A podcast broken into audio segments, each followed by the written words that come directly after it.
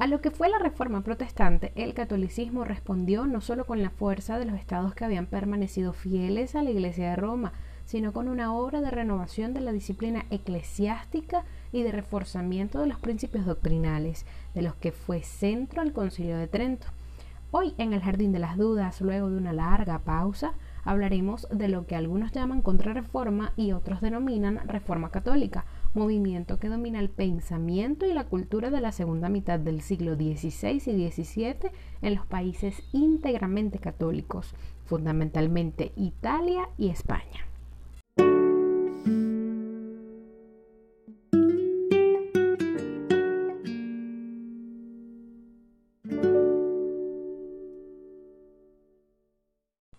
Doctrinalmente está caracterizada por una vuelta a la filosofía de Santo Tomás, restaurada respecto a las decadentes expresiones del tardío medievo, pero también innovada e integrada, sobre todo por los jesuitas, con cierta libertad y no sin ciertas concesiones a la instancia del voluntarismo. A esta corriente del pensamiento, cuyos mayores exponentes son jesuitas o dominicos, se le da el nombre de segunda escolástica o escolástica renacentista. Los más insignes representantes de esta renacida doctrina escolástica son casi todos españoles.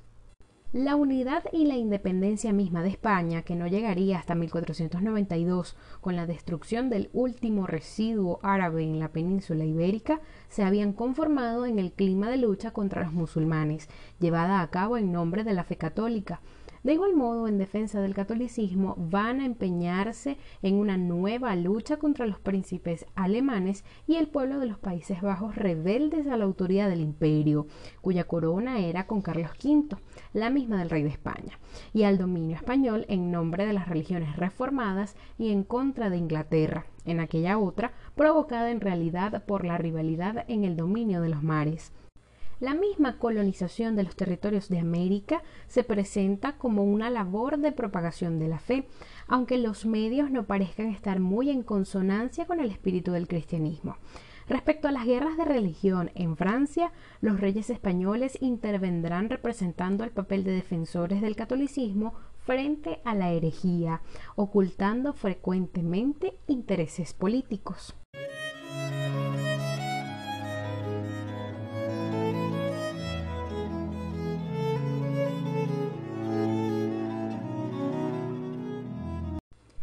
Razones políticas y religiosas cooperaban, pues, durante el siglo XVI en España, al conferir al catolicismo el carácter de elemento esencial de la fisionomía nacional. La cultura tendrá igualmente en España una época acentuada de impronta católica y en particular escolástica, al igual que las condiciones de poderío político y el efímero esplendor económico del país que favorece su desarrollo. El estrecho vínculo entre la teología de la contrarreforma y la cultura nacional española hace que en el seno de la teología se perfile un interés por problemas filosóficos jurídicos nuevos, relacionados con la situación de España como gran potencia marítima y colonial, hallando así en los teólogos de la segunda escolástica el primer tratamiento de lo que más tarde sería llamado derecho internacional, derecho que por su característica de sistema de normas no estables presenta problemas de naturaleza esencialmente filosófica y por su fundamento y razón de validez discutida solo a partir del siglo XIX, problemas sobre la juridicidad de la norma y el ordenamiento jurídico que lo constituyen. Así pues, durante el Renacimiento surgen en España algunos brotes de pensamiento filosófico autónomo, que pronto desaparecerán. La neoescolástica asume el primado y aún la exclusividad. Algunos de los más altos pensadores de este periodo, nacidos en España, residieron y en gran parte se formaron fuera de ella.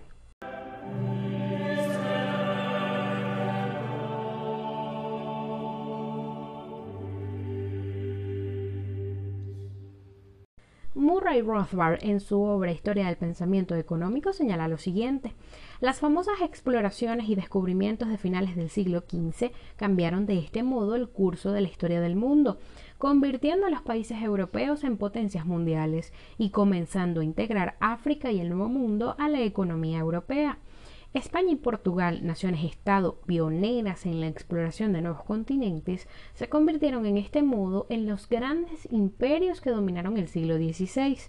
Las ciudades-estado italianas, hasta no hacía mucho, punteras en el progreso económico y la irradiación de la cultura renacentista, comenzaron lenta, pero inexonerablemente a rezagarse en la carrera por el poder político-económico. Junto con la expansión comercial llegó la inflación, avivada por las inmensas cantidades de oro y plata que los españoles traían desde las minas descubiertas en el hemisferio occidental. La triplicación de las reservas metálicas en Europa originó un siglo de inflación, triplicándose los precios a lo largo del siglo XVI el nuevo dinero fluía por toda Europa, entrando por el puerto de Sevilla, el principal de España, para atravesar la península y acabar alcanzando los demás países europeos, siguiendo la evolución de las subidas de precios en esa misma geografía.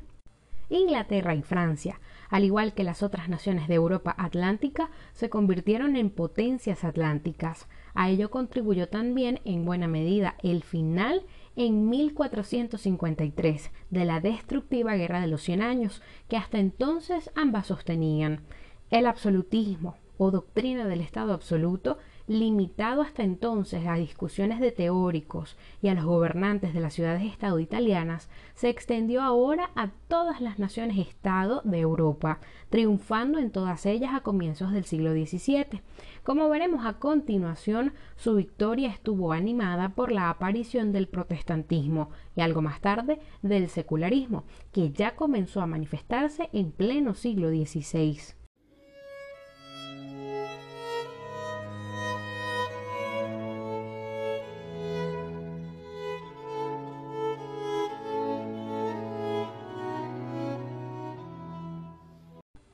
La escolástica tardía, sí pues, fue el producto del siglo XVI, aquel en que se desató la reforma protestante y la contrarreforma católica. Si cabe describir al siglo XIII como la edad dorada de la filosofía escolástica, el siglo XVI fue la era del brillante renacimiento del pensamiento escolástico, antes de que la oscuridad de la noche se cerniera sobre él. Como hemos visto, los siglos XIV y XV conocieron la emergencia del nominalismo y el debilitamiento, cuanto menos, de la idea de una ley natural racional y objetiva, de una ética basada en el derecho natural asequible a la razón. El siglo XVI presenció un tomismo renacido, cuya punta de lanza fue uno de los grandes eclesiásticos de su época, el gran cardenal Cayetano. El cardenal Cayetano no fue únicamente el principal filósofo y teólogo tomista de su época, también fue un dominico italiano que llegaría a general de la orden en 1508. Cardenal de la Iglesia, fue defensor de la fe preferido por el Papa en los debates con Martín Lutero, el gran fundador del protestantismo. En su comentario a la Suma Teológica de Santo Tomás de Aquino, Cayetano expone, por supuesto, la opinión escolástica habitual de que el justo precio es el precio común de mercado, el que refleja la estimación de los compradores, y sostiene que el precio fluctuaría al cambiar las condiciones de la oferta y la demanda. Al querer eliminar de la economía escolástica todo rastro de la teoría relativa a la posición social, llegó a criticar al propio Tomás de Aquino por denunciar como pecado de avaricia la acumulación de riqueza más allá de lo ajustado a la propia condición. Muy al contrario, declara Cayetano, es legítimo que las personas muy capaces suban en la escala social en correspondencia con sus logros. Tan cándida suscripción de la movilidad vertical en un mercado libre fue, con todo, el intento de mayor envergadura por liberar a la escolástica de toda traza del antiguo desprecio por el comercio y la ganancia económica.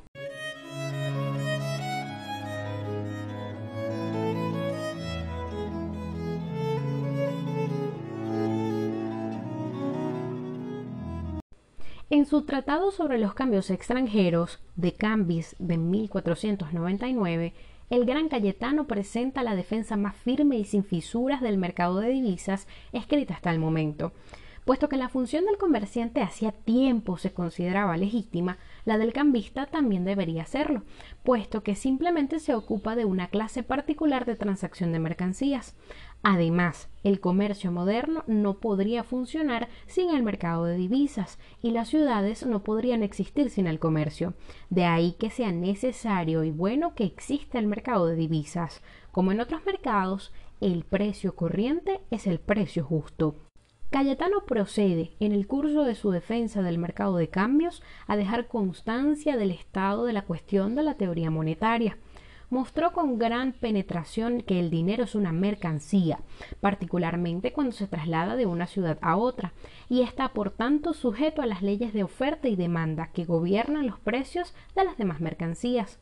Llegado a ese punto, hizo avanzar la teoría monetaria y la teoría económica en general, al señalar que el valor de la moneda no depende sólo de la demanda de las condiciones actuales de oferta y demanda de moneda, sino también de las expectativas presentes del estado futuro del mercado. La expectativa de guerras y hambres y de futuras variaciones en la oferta de dinero afecta su valor corriente. En ese sentido, es en el que cabe considerar al cardenal Cayetano príncipe de la Iglesia del siglo XVI como fundador de la teoría de las expectativas en economía. Más aún, distinguió dos clases de valor de la moneda, su poder de compra en términos de bienes, porque el oro o la plata se igualan con los bienes que se compran y venden, y el valor de una moneda o divisa en términos de otra en el mercado de cambios. Aquí cada clase de moneda tiende a dirigirse hacia la región en que su valor es el más elevado y a huir de aquella en que su valor es el más bajo.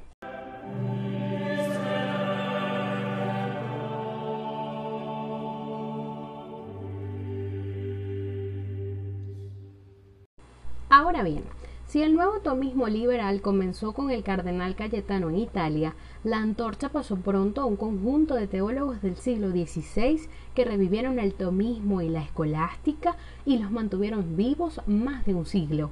La escuela de Salamanca en España. Es perfectamente lógico que España fuese el centro de enseñanza de la escolástica en el siglo XVI. Ese siglo fue ante todo el siglo de España España fue líder en las exploraciones y conquistas en el Nuevo Mundo, la nación que trajo los tesoros de oro y plata a Europa atravesando el Atlántico y la que junto a Italia y Portugal permaneció clamorosamente católica e inmune a la extensión del protestantismo.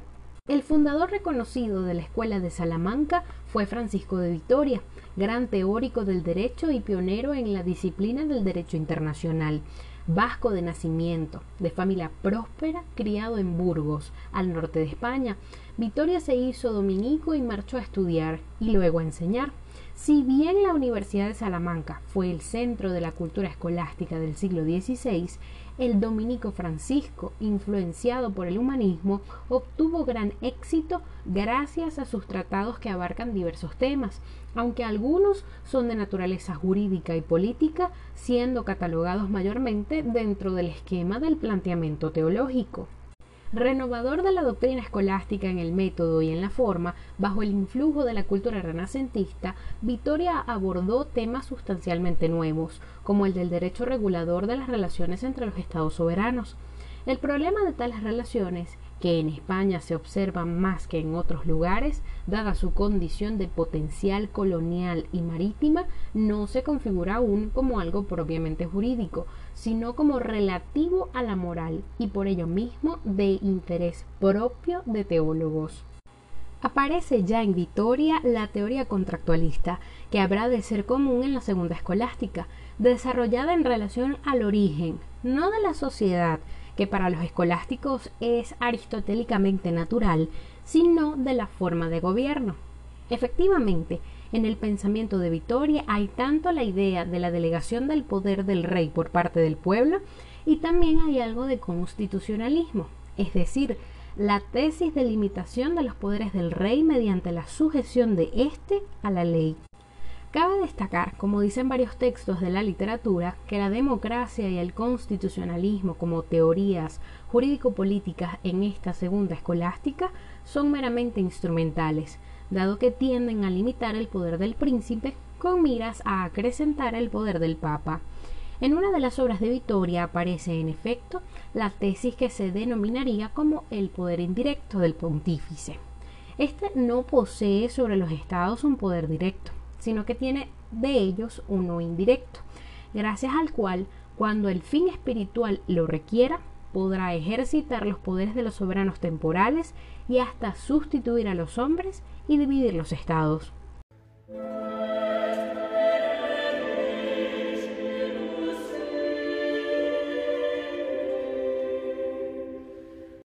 Vitoria, profesor muy brillante e influyente, estableció el marco de lo que sería el desarrollo de la Escuela de Salamanca durante el resto de ese siglo.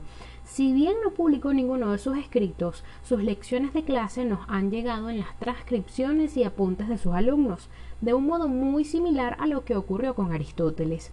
Gran parte de la gloria de la Universidad de Salamanca fue resultado de las reformas instituidas por el propio Vitoria. Como consecuencia, la universidad tuvo 70 cátedras, por lo menos, ocupadas por los mejores escolásticos del momento, proporcionando formación no solo a través del currículum medieval tradicional, sino también en disciplinas de reciente creación como la ciencia de la navegación y el lenguaje caldeo. Reseña Murray Rothbard en su obra sobre pensamiento económico que Victoria no se explayó sobre cuestiones económicas, pero estaba interesado en la moralidad del comercio y sus opiniones siguieron la principal tradición escolástica. El precio justo es el común del mercado, aunque de haber un precio legalmente establecido, este también se ha de considerar justo. En resumen, hay que obedecer a los edictos sobre precios legales. Sin embargo, para aquellos bienes sin un mercado común, digamos, con solo uno o dos vendedores aportó algo más que sus predecesores. En lugar de dejar que el coste de producción fuera determinante, Victoria, a la vez que decía que el coste podía también tenerse en cuenta, se volvió hacia la antigua tradición pro laissez-faire del derecho romano, ya casi olvidada, según la cual el precio justo es libremente acordado por las partes. En esta situación sostiene el precio han de establecerlo las partes que intercambian. Añadió, sin embargo, una curiosa distinción entre bienes de lujo y bienes ordinarios. Los de lujo podían venderse a un precio caprichoso, pues el comprador paga el alto precio voluntariamente y de buena gana.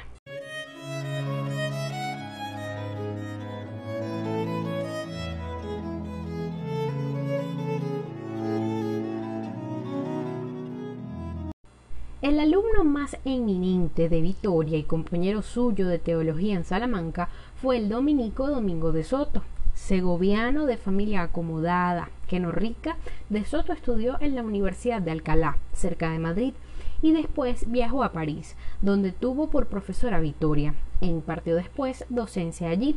A su vuelta a España fue nombrado en Alcalá profesor de metafísica, ingresó en la orden de dominicos y fue a reunirse con su mentor como profesor de teología a Salamanca en 1532.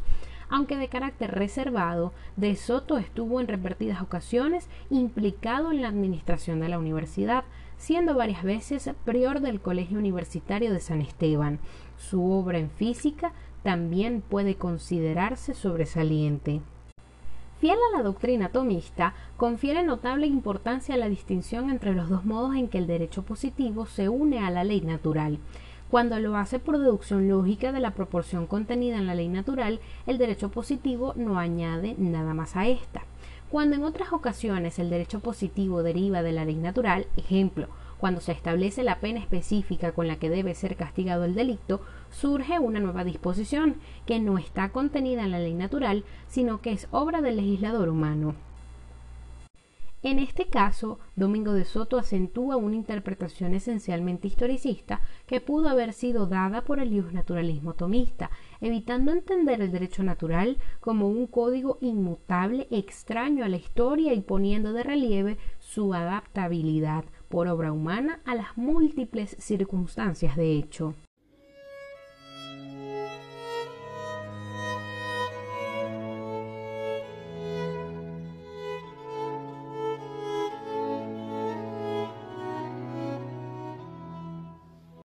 En otro orden de ideas, el emperador Carlos V honró en 1545 a Domingo de Soto, nombrándole su representante en el Gran Concilio de Trento, decisivo para la contrarreforma católica.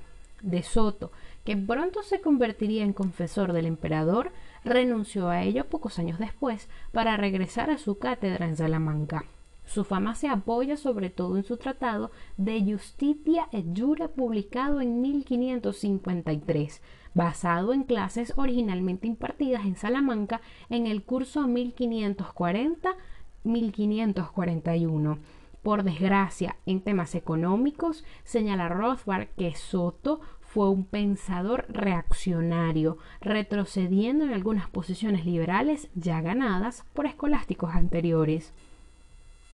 Por ejemplo, si bien concedía que el precio de los bienes no lo determina su naturaleza, sino la medida en que sirven a las necesidades humanas, este análisis de la utilidad quedó debilitado por vagas concesiones a el trabajo, esfuerzos y riesgos implicados en la venta. Peor aún, de Soto no se contentó con conceder la pertinencia que el Estado interviniera en la determinación de los precios de los bienes, dejándolo ahí, sino que sin más declaró que un precio fijado es siempre superior al del mercado y que idealmente todos los precios deberían ser fijados por el Estado. Si faltara tal control, deberían establecerse los precios, por la opinión de varones prudentes y justos, que no tuvieran nada que ver con las transacciones.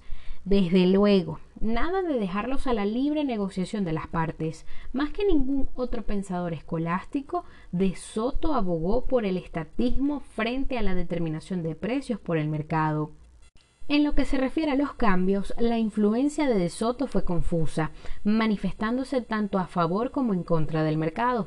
Escribiendo a favor es suya la que quizás constituya la primera explicación coherente de los movimientos de divisas y las variaciones de sus tipos de cambio, algo que más tarde se llamaría teoría de los tipos de cambio basada en la paridad del poder de compra.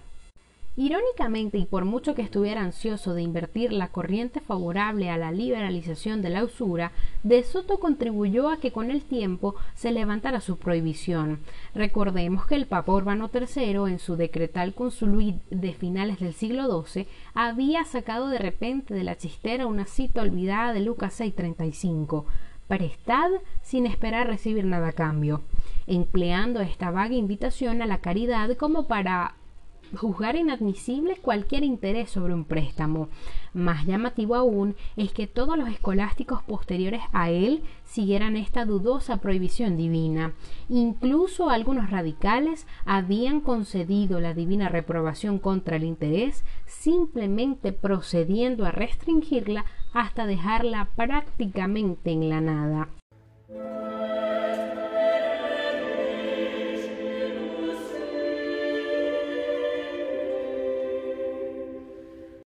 En esa misma obra titulada De Justitia Jure, escribe el jurista Luis de Molina una doctrina filosófico-jurídica con un aspecto importante sobre la posibilidad que el derecho natural varíe, adaptándose al objeto que cambia según las circunstancias históricas. El derecho natural nace de la naturaleza del objeto y varía por esto con la variación de éste. Su variabilidad es distinta del derecho positivo, ya que consiste no solo en la mutabilidad de la ley, que en sí es inmutable, sino de la circunstancia en que se aplica. Por el contrario, el derecho positivo puede variar también en cuanto la ley sea variada.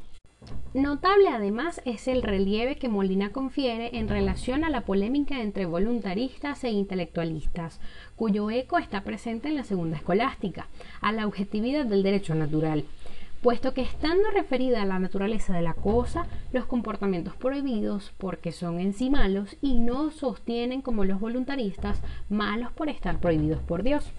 Sin embargo, el más decidido defensor y sistemático autor de la teoría del poder indirecto del Papa es uno de los pocos teólogos escolásticos de esta época de origen no español, el jesuita italiano Roberto Bellarmino.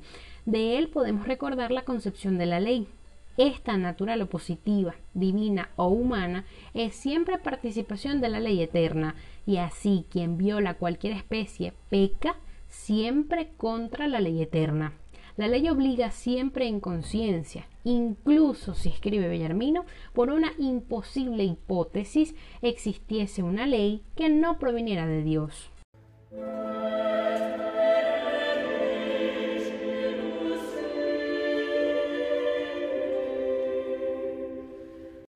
El más radicalmente democrático entre los escolásticos del siglo XVI, y que sin duda merece contarse más, es el jesuita español Juan de Mariana. Autor de De et Regis Institutione, recordemos la concepción de la ley. Según Mariana, se origina por la duda del pueblo acerca de la equidad e imparcialidad del príncipe, a quien en un primer momento los hombres confiaron la construcción del Estado. Por ello, la ley tiene el deber de hablar con una voz única, independientemente de la persona que se encuentre en ejercicio del poder. Pero dentro de este mérito tecnopolítico, Mariana descubre un poder absoluto. La ley es razón imperturbable, ya que recoge la mente divina, prescribiendo lo que es honesto y saludable y prohibiendo lo contrario. Palabras clásicas que resaltan la identificación del derecho con la divinidad. De todos modos, Mariana describe que es función de la ley limitar el poder del rey. La característica del Estado tiránico es el desprecio a las leyes. Es propio del tirano no limitarse a interpretar y aplicar las leyes, sino el subvertirlas a su arbitrio sin respetar las costumbres e instituciones nacionales, fruto de la voluntad de la comunidad total. En Mariana también aparece la exigencia de vincular al rey, no tanto a las leyes que de él mismo emanan y que pueden cambiar, sino a las costumbres del país.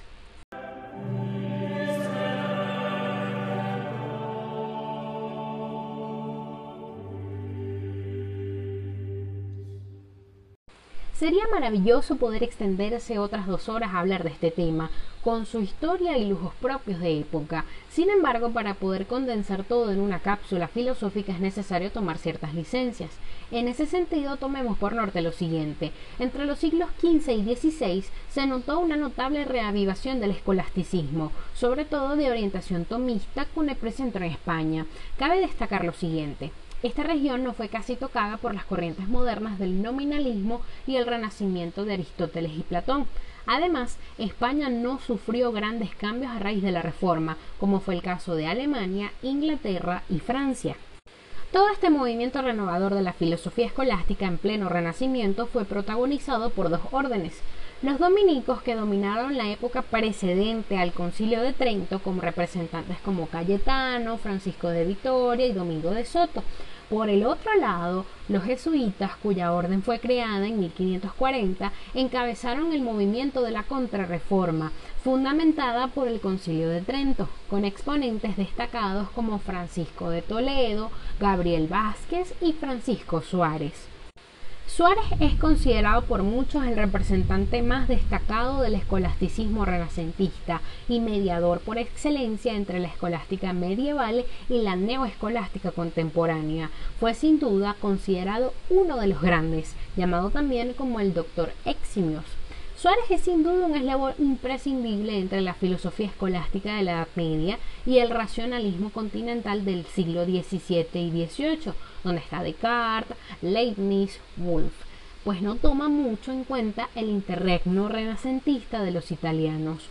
Suárez sostiene una teoría sobre el contrato social como base de la comunidad política, pero partiendo de la naturaleza humana, tendiente a lo social y no de un acto arbitrario.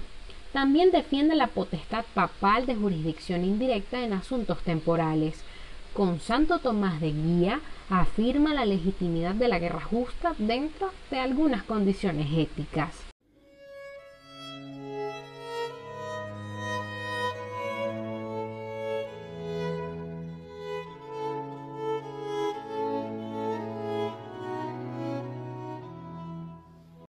Queda claro entonces que el escolasticismo renacentista sufrió algunas modificaciones respecto a su prototipo medieval. Lo cierto es que los comentarios de Aristóteles, que eran referencia obligada en los siglos XIII y XIV, fueron sustituidos por textos sistemáticos que trataron toda la materia de la filosofía sistemática. Cerramos este capítulo del Jardín de las Dudas mencionando que este escolasticismo español fue exportado al Nuevo Mundo y determinó por siglos la vida filosófica del continente americano, sin tomar nota de los desarrollos de la filosofía moderna en Europa. A pocos instantes de terminar el recorrido por el Renacimiento, ¿qué crees que falta en nuestro viaje y en nuestra bitácora? Déjame tus comentarios en nuestras redes sociales. Nos vemos en una próxima aventura.